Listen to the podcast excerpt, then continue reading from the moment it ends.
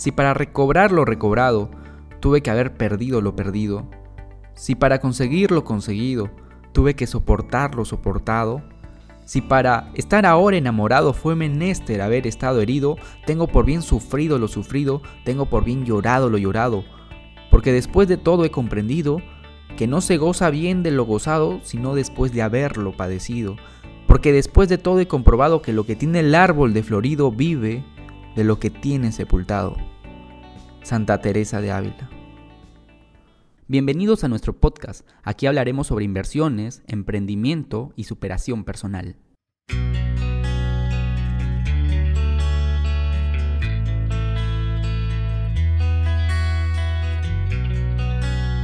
La mejor manera de hacer algo es ponerte en una situación en la que no te quede más remedio que hacerlo. Cuando tu mente comprende que no tiene otras opciones, pone todos tus recursos inconscientes a trabajar en la consecución de ese objetivo los resultados suelen ser sorprendentes. Puede que seas un poco escéptico con lo que te acabo de decir, pero seguro que cada día ves a personas que logran todo lo que se proponen. Esas personas son iguales que tú, iguales que yo, solo que ellos son capaces de saber cómo lograr lo que quieren y no dejarlo para mañana o para nunca. He aplicado esta idea en numerosas ocasiones para conseguir o lograr una cosa o diferentes cosas que en su momento me parecían imposibles. ¿Y sabes qué? Lo he logrado. En este podcast te voy a dar tres estrategias que yo utilizo para lograr todos mis objetivos.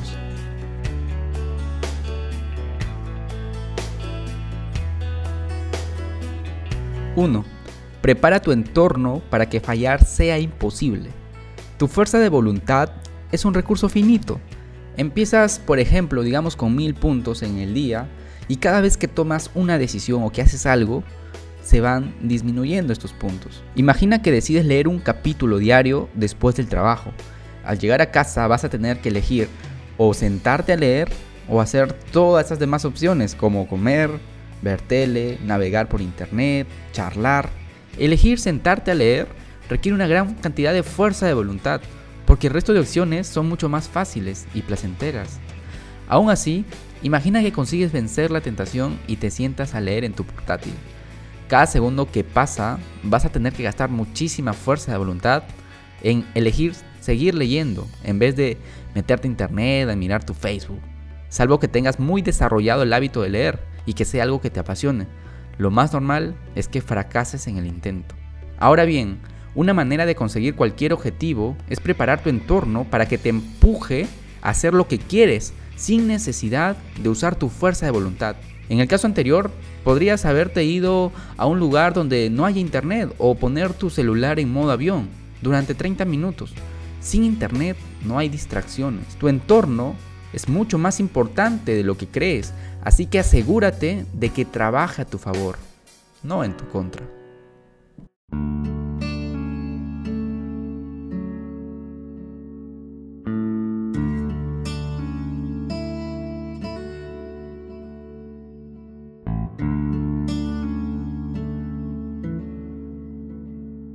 2. Cierra todas las puertas. Cuando decidí dejar la universidad tuve muchos miedos, muchas incertidumbres. Aún así, me obligué a dejar la universidad al no asistir a un examen parcial. Eso significó de que yo iba a jalar ese curso y eso significó de que iba a perder el subsidio en la universidad y no estaba dispuesto gastar el doble de mi dinero en mi universidad porque quería invertirlo en otras cosas. Literal, me aseguré de cerrar esa puerta. Consejo, en vez de luchar contra tu mente, que es muy poderosa, la mejor manera de asegurarte que vas a actuar es cerrando todas las puertas de salida, poniéndote en, en una situación en la que sea imposible echarte atrás. Hay casos más sencillos, por ejemplo, si tú quieres tener una conversación con algún familiar, sea tu padre, tu pareja, y te haya costado y lo has estado postergando, ahora mismo escríbele un mensaje y dile, la próxima vez que te vea, vamos a conversar. Es así de simple, como cuando te acercas a un bar y quieres hablar a alguien que te gusta, simplemente acércate y di hola. A partir de ahí, no te aseguro nada, pero estoy seguro que no saldrás corriendo en medio de la conversación.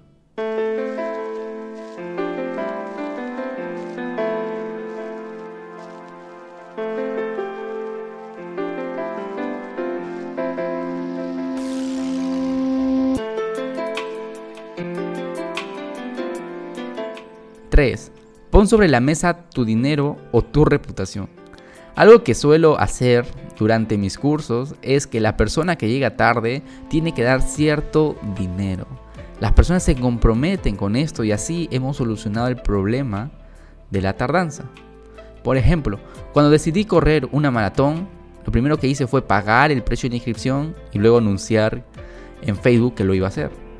En aquel momento pues yo no corría más de 5 kilómetros, llevaba casi más de 6 meses sin correr y no tenía ni idea de cómo iba a tener que entrenar. Sin embargo, me quedaban 4 meses para el gran día, para la maratón, y tenía muy claro de que no iba a tirar el dinero de la inscripción y sobre todo el roche de no cumplir en mi red social. Sabía que encontraría la manera de acabar con la maratón porque no me quedaba otra, no quedaba más remedio. Está demostrado que tener incentivos a la hora de cumplir un objetivo aumenta tus probabilidades de éxito. Si además esos incentivos consiste en no perder algo en vez de ganar algo, tus posibilidades, óyelo bien, tus posibilidades de éxito serán aún mayores, ya que los seres humanos preferimos evitar pérdidas a conseguir ganancias. Por eso, cuando te comprometas a hacer algo, pon en juego tu reputación y tu dinero, y no te va a quedar de otra que ganar. Como puedes ver, la idea siempre es la misma. Hay una cosa difícil que quieres hacer, en vez de enfrentarte a ella directamente y que tu mente se ponga en tu contra, haces algo muy sencillo que te pone en una situación en la que no te queda más remedio que tener éxito.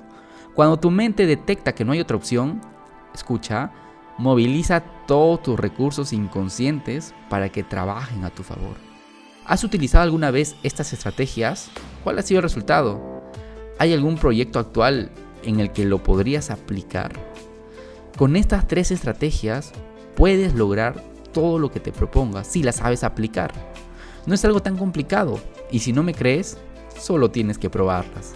Yo te invito a que puedas pasar por nuestro canal de YouTube, estamos como Dante Vázquez y hay mucha información sobre negocios, ideas de negocio e ideas de inversión. Gracias por escucharme. Espero haberte ayudado. Si es así, comenta, comparte y califica este episodio con 5 estrellas. Recuerda que la más pequeña acción es más grande que la más noble intención. Hasta la próxima.